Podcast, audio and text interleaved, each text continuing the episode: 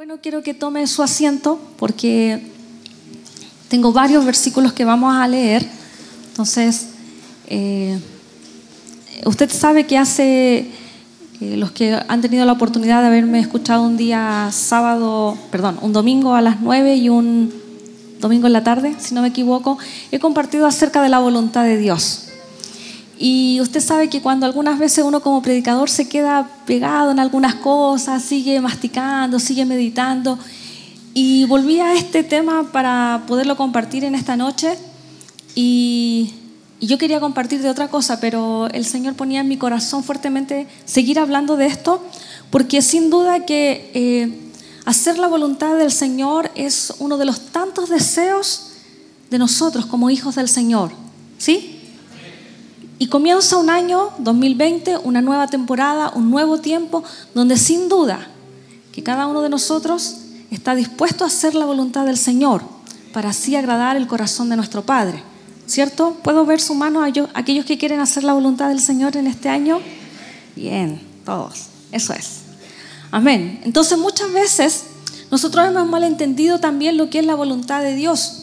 Y pensamos que la voluntad de Dios es algo como misterioso, que está arriba en los cielos, el cual tenemos que descubrir. Entonces, nosotros creemos que debería ser como un mapa, que el Señor nos diera como un mapa, ¿cierto? Donde nos dijera por este camino irnos, con esta persona casarnos, este trabajo elegir, esta casa comprar, para llegar a nuestra bendición, para llegar a nuestro tesoro. Bueno, les tengo una buena y una mala noticia, en el sentido de que no hay ningún misterio, ¿ya? Así que no tiene que descubrir en cierto modo nada, pero sí hay indicaciones de nuestro Dios, ¿ya? Y en muchas ocasiones nosotros también hemos olvidado cuán responsables somos de nuestra vida, cómo nosotros debemos guiar nuestros pasos, o permitir, más bien dicho, que sea el Espíritu Santo de Dios guiando nuestra vida guiando nuestros pasos. Muchas veces también nos olvidamos que nosotros debemos también tomar decisiones en nuestra vida, ¿cierto? Decisiones que a la larga tenemos que asumir en cuanto a las consecuencias que éstas puedan traer.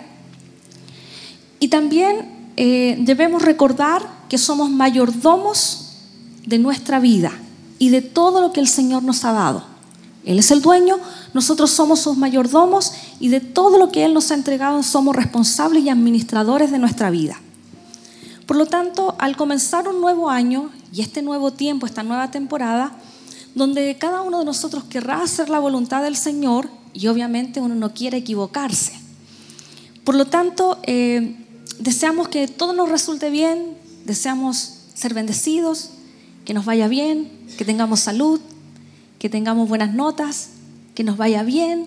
Eso es lo que siempre esperamos, ¿cierto? Pero hoy quiero compartir algunas verdades que nos ayudarán a cómo también movernos en este nuevo tiempo haciendo la voluntad del Señor. ¿Le parece? ¿Ya?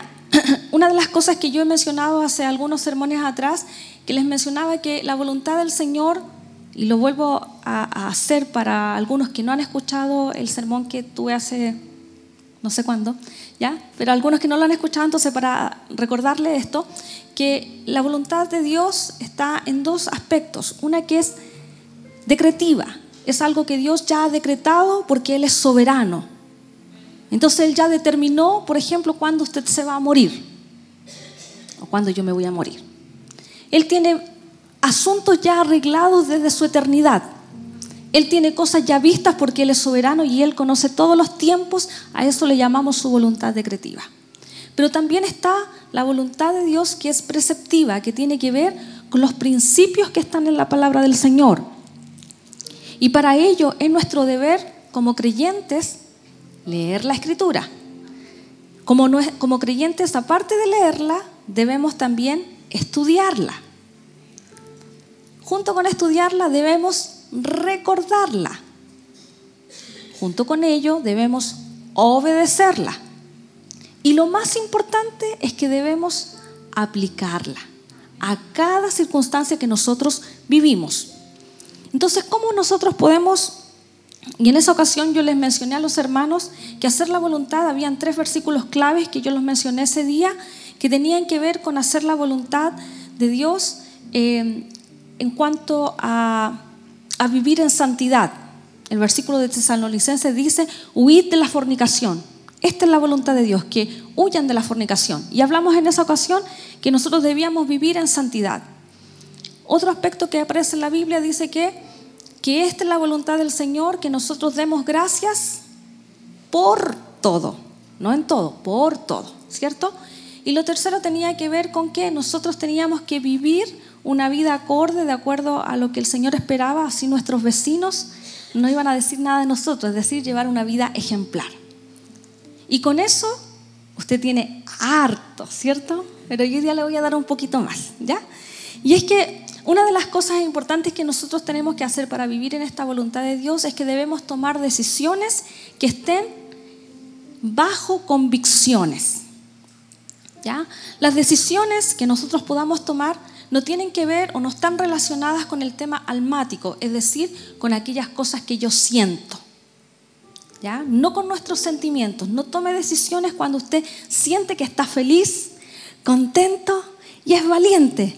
Uh, no tome decisiones así porque sabe que ese es un piso de cristal. Porque al otro día usted puede levantarse desesperanzado, triste, cobarde. Porque nuestras emociones son variables. ¿O me dice que todos los días se levanta igual? No, no creo. ¿Cierto? Entonces, nuestras emociones a veces nos engañan. Entonces no podemos tomar decisiones en relación a lo que nosotros estamos sintiendo. Por otro lado, no podemos tomar decisiones que tienen que ver o que tienen relación con los temores. Porque muchas veces nosotros podemos tener muchos temores e inseguridades. Y por eso muchas veces vivimos buscando esa voluntad de Dios, que Él me hable. Si el Señor no me habla, entonces yo no me muevo. Eso está bien, ¿ya? Pero uno tiene que identificar que no esté moviéndose por sus temores, que usted no quiere estar decidiendo porque tiene temor a equivocarse. Hay personas, jóvenes o mujeres, que a veces no quieren iniciar una relación sentimental por miedo a equivocarse. Algunos llevan años en una relación sentimental porque tienen miedo a casarse. Llevan a veces, no sé, tres, cuatro años de noviazgo donde ya se conocen y uno espera que se casen y todavía no están seguros. Y están algunos esperando que Dios les hable. Pero porque están eh, enfrascados o pensando, tomando sus decisiones por aquellos temores que están, por aquellas inseguridades que están en su corazón. Y muchas veces los temores que gobiernan nuestra vida las disfrazamos con el nombre paciencia y prudencia. Y decimos, no, como yo soy prudente, estoy esperando. Pero en realidad y la verdad es que usted tiene temor, tiene miedo. No digo que no tiene que moverse en prudencia y en paciencia, eso está bien. Ya no, no, no quiero que me vaya a malinterpretar, sino que usted tiene que identificar exactamente si es de verdad la paciencia y la prudencia lo que lo está moviendo o si son sus temores e inseguridades. ¿Sí? El salmista dijo, Salmo 34, 4, busqué a Jehová y él me oyó y me libró de todos mis temores. Así que nosotros podemos vivir una vida en la cual no tengamos que depender de los temores, de las inseguridades. Podemos orar al Señor para que Él saque esos temores de nuestra vida y nos ayude. Amén. Las decisiones también no tienen que ver o no debemos relacionarlas al tomarlas cuando pueda, eh, cuando está eh, lo externo afectándonos. Las decisiones no tienen que ver con lo externo, ¿ya? Aun cuando eso pueda significar un peligro para nosotros, porque sabe que el sistema del mundo habla de probabilidades, habla de estadísticas. Entonces usted no se puede mover de acuerdo a lo que el sistema o el entorno nos diga. Si usted mira para este año, las probabilidades son de que haya desempleo. Las probabilidades son de que la economía no sea buena. Esas son las estadísticas, lo, lo que se puede proyectar. Pero usted sabe que en Dios las estadísticas no valen. Las probabilidades en Dios no valen. Para el sistema la probabilidad cero. Cero embarazo, porque tiene tantos años. Se lo digo por experiencia. Pero en Dios esa probabilidad cero se puede convertir en posible. en Él no hay problemas con eso. Por lo tanto, nuestras decisiones no tienen que estar enfocadas en lo externo, sino más bien nuestras decisiones tienen que estar basadas en convicciones profundas, las cuales tienen que estar cimentadas en la palabra de Dios. ¿Ya? ¿Por qué le digo esto en convicciones profundas? Porque muchas veces nosotros podemos creer que tenemos convicciones, podemos pensar también que tenemos una convicción porque soñé algo. Yo no digo que Dios no pueda hablarle en sueños, si es posible. Pero no siempre un sueño puede ser tanto una convicción, porque puede que esa noche haya visto algo, una película, haya hablado algo. es muy subjetivo, ¿ya? Entonces no siempre un sueño puede ser una convicción para usted. Tampoco puede ser, ah, tuve como una impresión, ¿ya? A veces sí puede ser, pero no se guíe solo por eso, sino que junto con aquellas cosas, junto a lo mejor con este sueño que tuvo, junto con esta impresión, entonces busque también el respaldo de la palabra del Señor. Ya, porque es la palabra la que nos va a dar un fundamento, es la palabra la que nos va a ayudar a cuando tomemos esta decisión, estemos apegados a esto. Y para eso quiero mostrarle un ejemplo. Miremos a Ananías, Misael y Azarías. ¿Los conoce quiénes son? ¿Sí? Le voy a regalar un 7. Ah, no, no estamos en la clase del instituto. Ananías, Misael y Azarías fueron llevados junto con Daniel a Babilonia. Sus nombres fueron cambiados a Sadrach, Mesac y Abednego. Y ellos fueron puestos a prueba cuando llegaron, usted conoce ya la historia, ¿cierto? Cuando llega con Daniel y a ellos les querían dar de la comida del rey, ¿cierto? Lo ofrecido a los ídolos. Y Daniel dispuso en su corazón, dice, no contaminarse con la comida del rey. Pero no tan solo Daniel, sino que estos tres jóvenes también. Y fueron puestos a prueba durante 10 días donde ellos solamente comieron legumbres, ¿cierto? Y al terminar de ese tiempo dice la palabra que nadie fue hallado como ellos.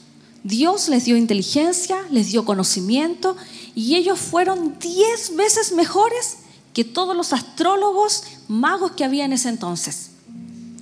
Luego en el capítulo 2, Daniel interpreta el sueño de Nabucodonosor, que lo tenía ahí muy mal, incluso él había determinado matar a todos los que no, a sus astrólogos, sus magos, todos que no le, había, eh, no le habían interpretado el sueño. Y aquí vemos entonces, al finalizar el capítulo 2, versículo 49, que Daniel solicitó al rey, después de haber interpretado obviamente el sueño y que él quedara asombrado, entonces dice que Daniel solicitó del rey y obtuvo que pusiera sobre los negocios de la provincia de Babilonia a Sadrach, Mesad y Abednego. Y Daniel estaba en la corte del rey. Cuando pasamos al capítulo 3, entonces se nos habla que Nabucodonosor hizo una estatua muy grande de oro, la cual él dedicó, llamó a todos sus líderes, ahí los menciona a todos, y dedicó esta estatua y ordenó que al momento que sonaran todos los instrumentos que habían, entonces todos debían arrodillarse y adorar la estatua. Y el que no lo hiciera entonces sería echado en el horno de fuego ardiendo. Y dice la palabra que habían estos muchachos, estos tres muchachos que no quisieron postrarse delante de esta estatua y ellos entonces acusaron a, a, Nabucodonosor acerca de la actitud de estos jóvenes. Y la palabra nos dice que fue el mismo rey, rey versículo 12, leamos, dice, capítulo 3, versículo 12, dice, hay unos varones judíos los cuales pusiste sobre los negocios de la provincia de Babilonia, a Sadral, Mesac y Abednego. Estos varones, oh rey, no te han respetado, no adoran tus dioses ni adoran la estatua de oro que has levantado.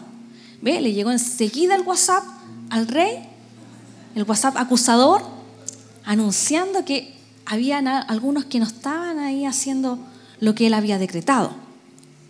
Entonces, versículo 13, eh, entonces Nabucodonosor dijo con ira y con enojo que trajesen a Sadrach, Mesach y Abednego. Al instante fueron traídos estos varones delante del rey. Y habló Nabucodonosor y les dijo, ¿es verdad, Sadrach, Mesach y Abednego, que vosotros no honráis a mi Dios ni adoráis la estatua de oro que he levantado? ¿Se da cuenta quién lo llamó ahora? El rey. Están delante del rey. Ahora pues, ¿estáis dispuestos para que al oír el son de la bocina, de la flauta, del tamboril, del arpa, del salterio, de la zampoña y de todo instrumento de música, os postréis y adoréis la estatua que he hecho? Porque si no la adoráis, en la misma hora seréis echados en medio de un horno de fuego ardiendo.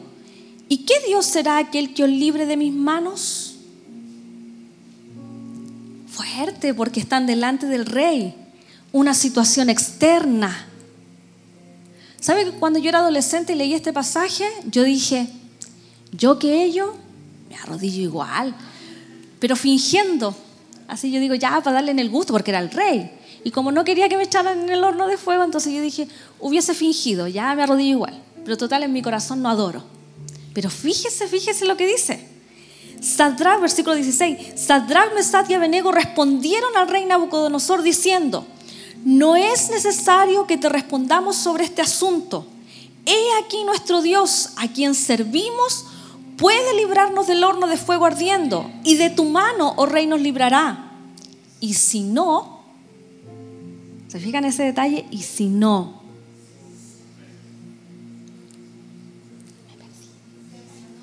sepas, oh rey, que no servimos a tus dioses, ni tampoco adoraremos la estatua que has levantado. Entonces Nabucodonosor se llenó de ira y se demudó el aspecto de su rostro contra Sadrach, Mesach y Abednego y ordenó que el horno se calentase siete veces más de lo acostumbrado. Yo después de oír eso podría haber dicho, oh no, ahora sí, lo calentó siete, entonces ahora sí. Pero fíjese que aquí, ¿cómo era la convicción profunda de estos jóvenes? Pero si nosotros analizamos el, versículo, la convicción no está en que Dios podía librarlos. ¿Se da cuenta? La convicción no está en que Dios podía librarlos o no. Porque ellos estaban seguros que Dios los podría librar. Pero ellos dicen, si no es decir, si, Dios no los librase de esa ocasión, igual ellos no iban a adorar. Porque ¿cuál era la convicción? ¿Cuál era la convicción? No adorar otro Dios que no fuera el Dios de Israel. Esa era su convicción. Su convicción no tenía que ver con quién era Dios, si podía o no librarlo. Para ellos ese no era el tema, sino que ellos estaban entonces en aquello que era correcto. Porque para ellos para el pueblo de Israel, ellos sabían que la idolatría era pecado. Y ellos estaban sufriendo justamente las consecuencias del exilio por el pecado, por la idolatría que había, que había habido en ellos. Entonces esa era su convicción, que ellos no podían orar, adorar a otro Dios que no fuese el Dios de Israel. Por eso, usted y yo debemos vivir bajo convicciones profundas de la palabra del Señor. Puede que usted sea lo mejor enviado a un horno de fuego. Y no piense que no es la voluntad del Señor. Porque quizás en ese horno de fuego usted va a ver el cuidado del Señor. En ese horno de fuego usted quizás va a ver la protección del Señor. Porque cuando uno sigue leyendo el pasaje, dice que ellos estaban adentro y el rey estaba, dice que llamó a unos forzudos que los tiraran más o menos de lejos porque estaba calentado mucho el horno Incluso ellos se quemaron y murieron, los que lo echaron. Y cuando ellos estaban adentro, entonces dice la palabra que ellos estaban ahí y el rey miró, porque los amarraron para echarlos. Y el rey cuando miró dijo, ¿no fueron tres los que echamos? Veo cuatro. Y además están sueltos. Y cuando salen, obviamente el rey se da cuenta de este milagro, pide que salgan y dice que ni siquiera el pelo estaba achumascado, ni con olor a humo, no había nada. ¿Cree usted que a lo mejor Sadraque y Mesach y Abednego podrían haber dicho, arrodillémonos mejor para que no seamos echados, porque no es la voluntad del Señor que suframos. No es la voluntad del Señor que nos pase esta situación, mejor arrodillarnos. Pero no, ellos estaban convencidos que la voluntad del Señor era que ellos no practicaran la idolatría y no lo hicieron, tenían una convicción profunda. Al igual que usted y yo, hermanos, tenemos que movernos por convicciones profundas que estén aquí, fundadas en la palabra del Señor. Solo allí nosotros podremos ver la bondad del Señor, podremos ver su cuidado, podemos ver algo del carácter de Dios en medio de una situación a lo mejor difícil. Ahora, si usted ha tomado malas decisiones, también va a tener sus consecuencias, ¿sí? Pero yo estoy hablando de aquellas decisiones que tomamos cuando estamos convencidos y cimentados en la palabra del Señor. No siempre a lo mejor va a ser un momento de bendición y de gloria. Quizás puede haber un momento difícil. Usted puede estar en su trabajo quizás y a usted le piden hacer cosas ilegales. Una factura. Haga algo que no corresponde. Y si usted tiene una convicción profunda en el corazón de la honestidad y lo que tiene que honrar al Señor, usted se va a mantener allí firme y puede ser que eso signifique que a usted lo despidan. Y ese quizás puede ser su horno de fuego por un momento, pero puede ver igual la gloria del Señor, porque el Señor respalda a aquellos que son sus hijos y que se mantienen y obedecen lo que sale en la palabra del Señor. Amén. Y así usted puede ver, obviamente, algo del carácter de Dios, puede ver la provisión del Señor. Si está sin trabajo, a lo mejor ese es el mejor momento que va a ver cómo Dios le provee, cómo Dios le suple. Amén. Aparentemente a veces las cosas que podamos vivir que sean malas no siempre eh, uno puede interpretarlas como que no es la voluntad del Señor. A eso me quiero referir. Sino que usted puede ver en medio de ellas también la bondad y el amor del Señor. Amén. Lo segundo que quisiera mencionar eh, es que debemos descansar en las promesas de Dios. Mire, cuando yo pensaba en esto, a veces ni siquiera vamos a tener que decidir, ni siquiera tenemos que elegir, porque las promesas de Dios simplemente nos van a alcanzar. ¿Lo cree? Mire, veamos en Génesis. Dios le dijo a un hombre que saliera de su tierra, de su parentela, de la casa de su padre y se fuera a una tierra que le iba a mostrar. Dios le habla a Abraham, ¿cierto? Y le dice que saliera de allí y él salió junto a su sobrino Lot. Y ellos llegaron, dice la palabra, salieron de eh, Ur, llegaron a Arán y después en Arán llegaron a tierra de Canaán. Y eh, llegó con Lot a esa tierra y Dios le promete que tendría una descendencia numerosa. Luego, cuando seguimos en este capítulo 12, hubo hambre en la tierra y ellos tuvieron que seguir su camino hasta Egipto. Y estuvieron un tiempo allí, ellos, ellos prosperaron, ambos, Abraham y Lot prosperaron, tuvieron muchos animales, mucho ganado. Y en el capítulo 13 se nos habla de que ambos tenían tanto ganado y tenían tantas cosas que incluso los pastores de ellos empezaron a tener problemas para llevar a, su, a sus ovejitas y empezaron a discutir entre ellos, ¿cierto? Y aquí eh, menciona que llegaron a Betel, nuevamente a, esta tierra deseada, y a Jai. Y dice que Lot con eh, Abraham eh, comienzan a hablar de esta situación en la que ellos estaban viviendo y Abraham le dice a su sobrino Lot, que escoja la tierra. Él ni siquiera la escogió. Abraham podría haber dicho, yo voy a escoger primero, sino que permitió que Lot decidiera. Cuando yo pensaba en esto, yo decía, cómo nosotros muchas veces elegimos, cuando se acerca el parrillero, el mejor pedazo de carne. ¿O no? O usted elige el chiquitito, chiquitito. Si no le gusta la carne, obvio va a escoger el chiquitito. Pero generalmente nosotros siempre escogemos lo mejor. O si le traen un pedacito de chocolate y hay uno así y hay otro así, ¿cuál va a sacar? ¿Cierto? Generalmente nosotros escogemos lo mejor y aquí se le está dando la oportunidad a Lot que escoja. Fíjese lo que dice el versículo 11. Eh, Entonces Lot escogió para sí toda la llanura del Jordán. Y antes, de esto quiero mencionarle que el versículo anterior menciona cómo era. Voy a leérselo igual porque dice, y alzó Lot sus ojos y vio toda la llanura del Jordán que toda ella era de riego como el huerto de Jehová, como la tierra de Egipto en la dirección de Zoar antes que destruyese Jehová Sodoma y Gomorra. Entonces se habla de que era muy hermosa porque dice que era como el huerto, quizás como el huerto del Edén, tan linda. Y él dijo, esta es mía. Y eso fue lo que escogió Lot. Para sí, dice, toda la llanura del Jordán. Y se fue Lot hacia el oriente y se apartaron el uno y el otro. Versículo 12. Abraham acampó en la tierra de Canaán, en tanto que Lot habitó en las ciudades de la llanura y fue poniendo sus tiendas hasta Sodoma. Mas los hombres de Sodoma eran malos y pecadores contra Jehová en gran manera.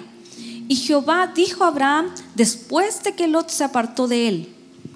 Mire, después de que se apartó, Dios vuelve a confirmar su pacto y le dice, alza ahora tus ojos y mira desde el lugar donde estás hacia el norte y el sur y al oriente y al occidente, porque toda la tierra que ves la daré a ti y a tu descendencia para siempre.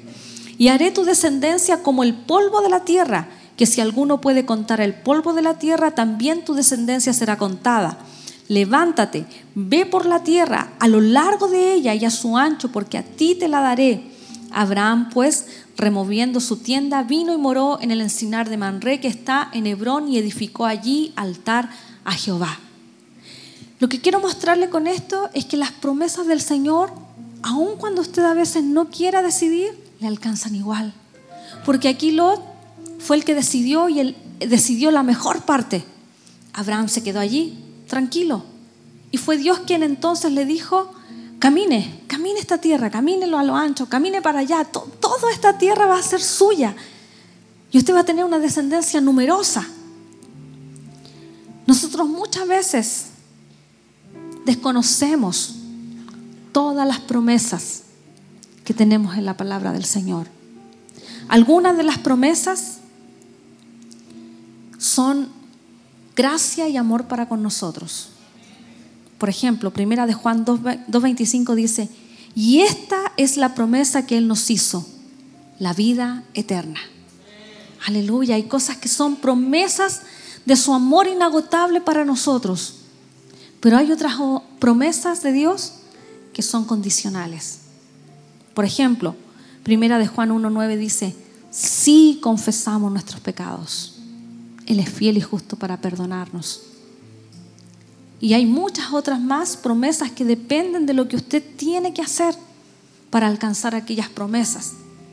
Sin embargo, nosotros como verdaderos hijos del Señor creemos entonces que Él nos da de sus promesas para que nosotros podamos seguir confiando, para que nosotros podamos seguir alentados en este tiempo.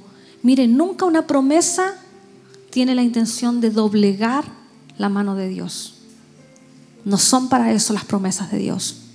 Las promesas de Dios, de Dios son para alentarlo, animarlo, aunque usted tenga fe, tenga confianza, crea lo que el Señor va a hacer en este tiempo.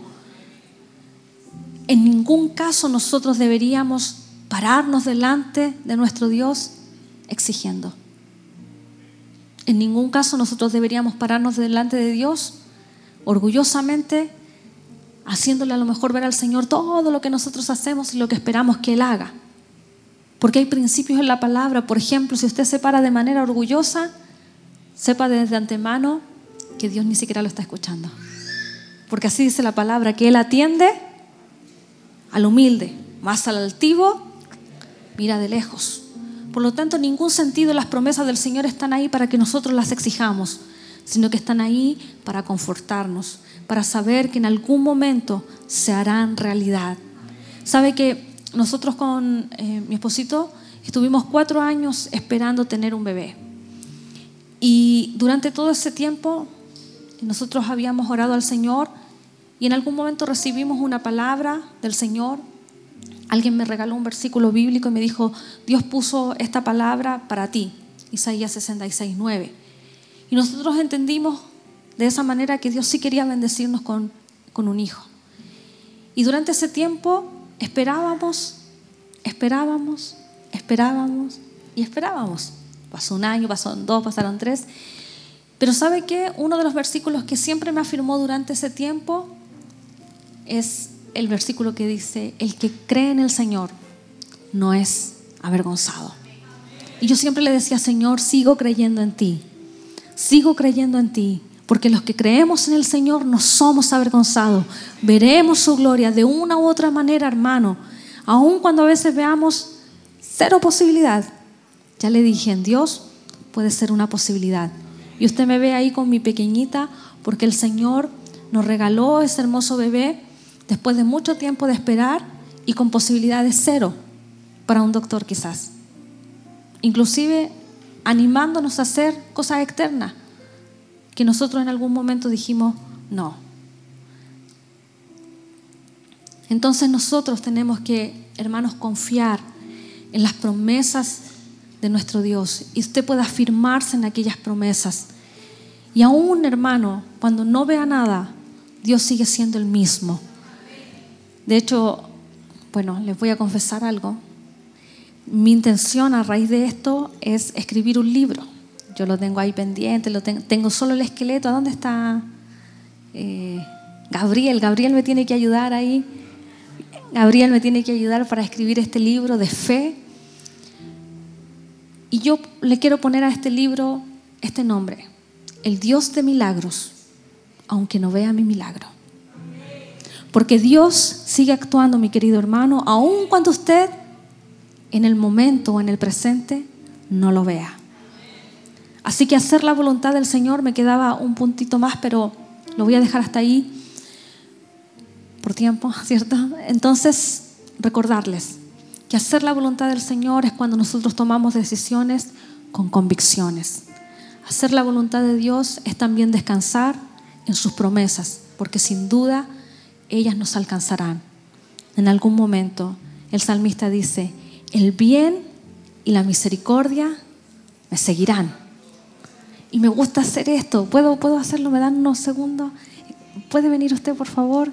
¿Me puede ayudar? Eh, eh, no, el esposito de, sí, eh, se me olvidó su nombre.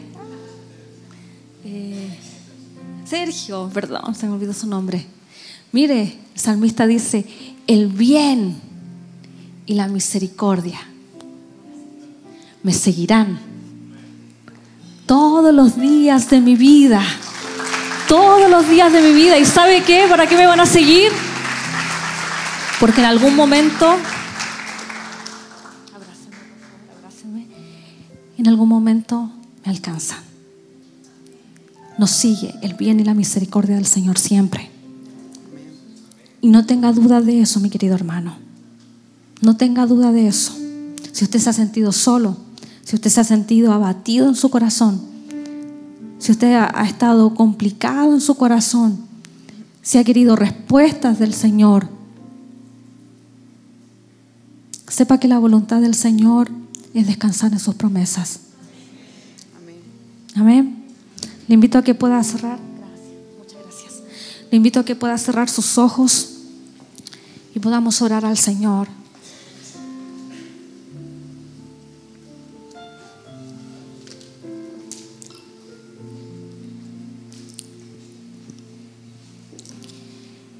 Y si usted está allí preguntándole, Señor, ¿qué debo hacer? quiero agradar tu corazón. Si usted está pensando allí, ¿cómo me manejaré en este año 2020? Solo dígale, Señor, ayúdame para tomar decisiones correctas.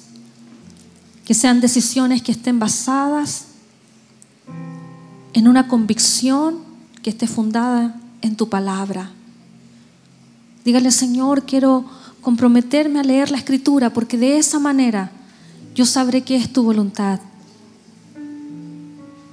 Ayúdame, Señor, a estudiar la escritura, a comprenderla, a aplicarla. Dígale, Señor, ayúdame a encontrar tus promesas para descansar en ellas. Ore ahí en su corazón. Si usted está complicado con una situación, el Señor está aquí en esta noche para refrescarle, para abrazarle. El Señor está aquí para decirle que su misericordia y su amor no le ha abandonado. Si quizás se ha sentido solo, si quizás ha estado en dificultad o aún quizás ha estado enfermo, sepa que Dios es un Dios todopoderoso, capaz de sanarlo. Y usted pueda decirle, y aún si Dios no me sanara, seguiré confiando en que tú eres Dios poderoso.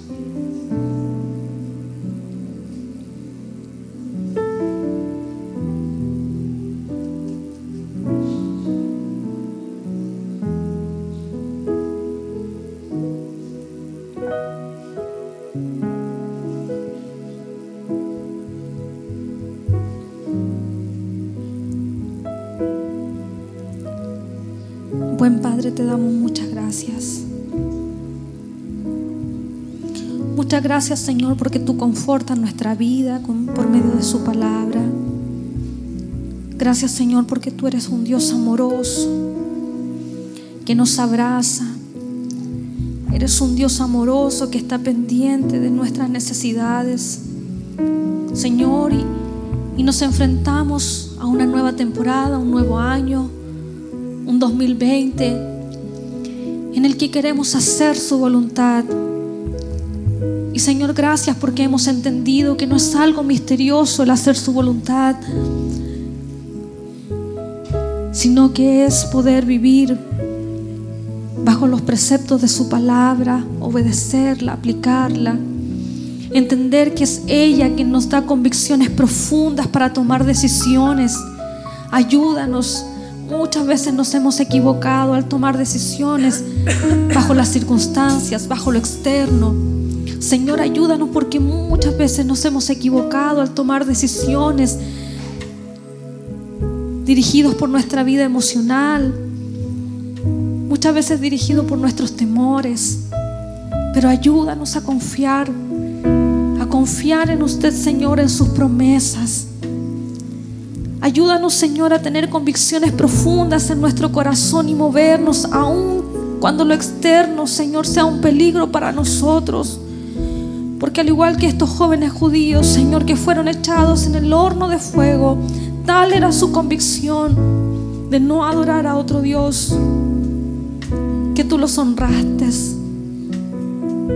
y los protegiste, los cuidaste, los guardaste. Quizás hoy en esta noche hay hermanos que están viviendo o están pasando un tiempo de estar en el horno, quizás, y usted está probando quizás sus corazones y sin duda que usted se va a levantar para proteger, para guardar sus vidas, para hacerles ver, Señor, que tú estás con ellos. Por eso en esta noche oro para que usted bendiga a cada uno de mis hermanos, Señor. Que usted les fortalezca, que usted les anime, que sea su gracia abrazando en esta noche. ¿Qué le parece si se pone de pie? Y bendice al Señor. Que el Espíritu Santo pueda tocar su vida. pueda ser ministrado por esta palabra.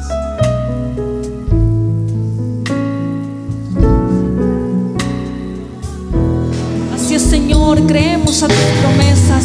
Y esta es una de ellas que la cantamos. El Señor renueva las fuerzas a los que esperan en Él, a los que están cansados, abatidos. El Señor les renueva sus fuerzas. Si usted está así en esta noche, mi querido hermano, reciba la fortaleza del Señor. Reciba fuerzas aquel que está cansado, aquel que está tribulado, aquel que está cansado no solo físicamente, sino que aquel que está cansado por una situación que está llevando.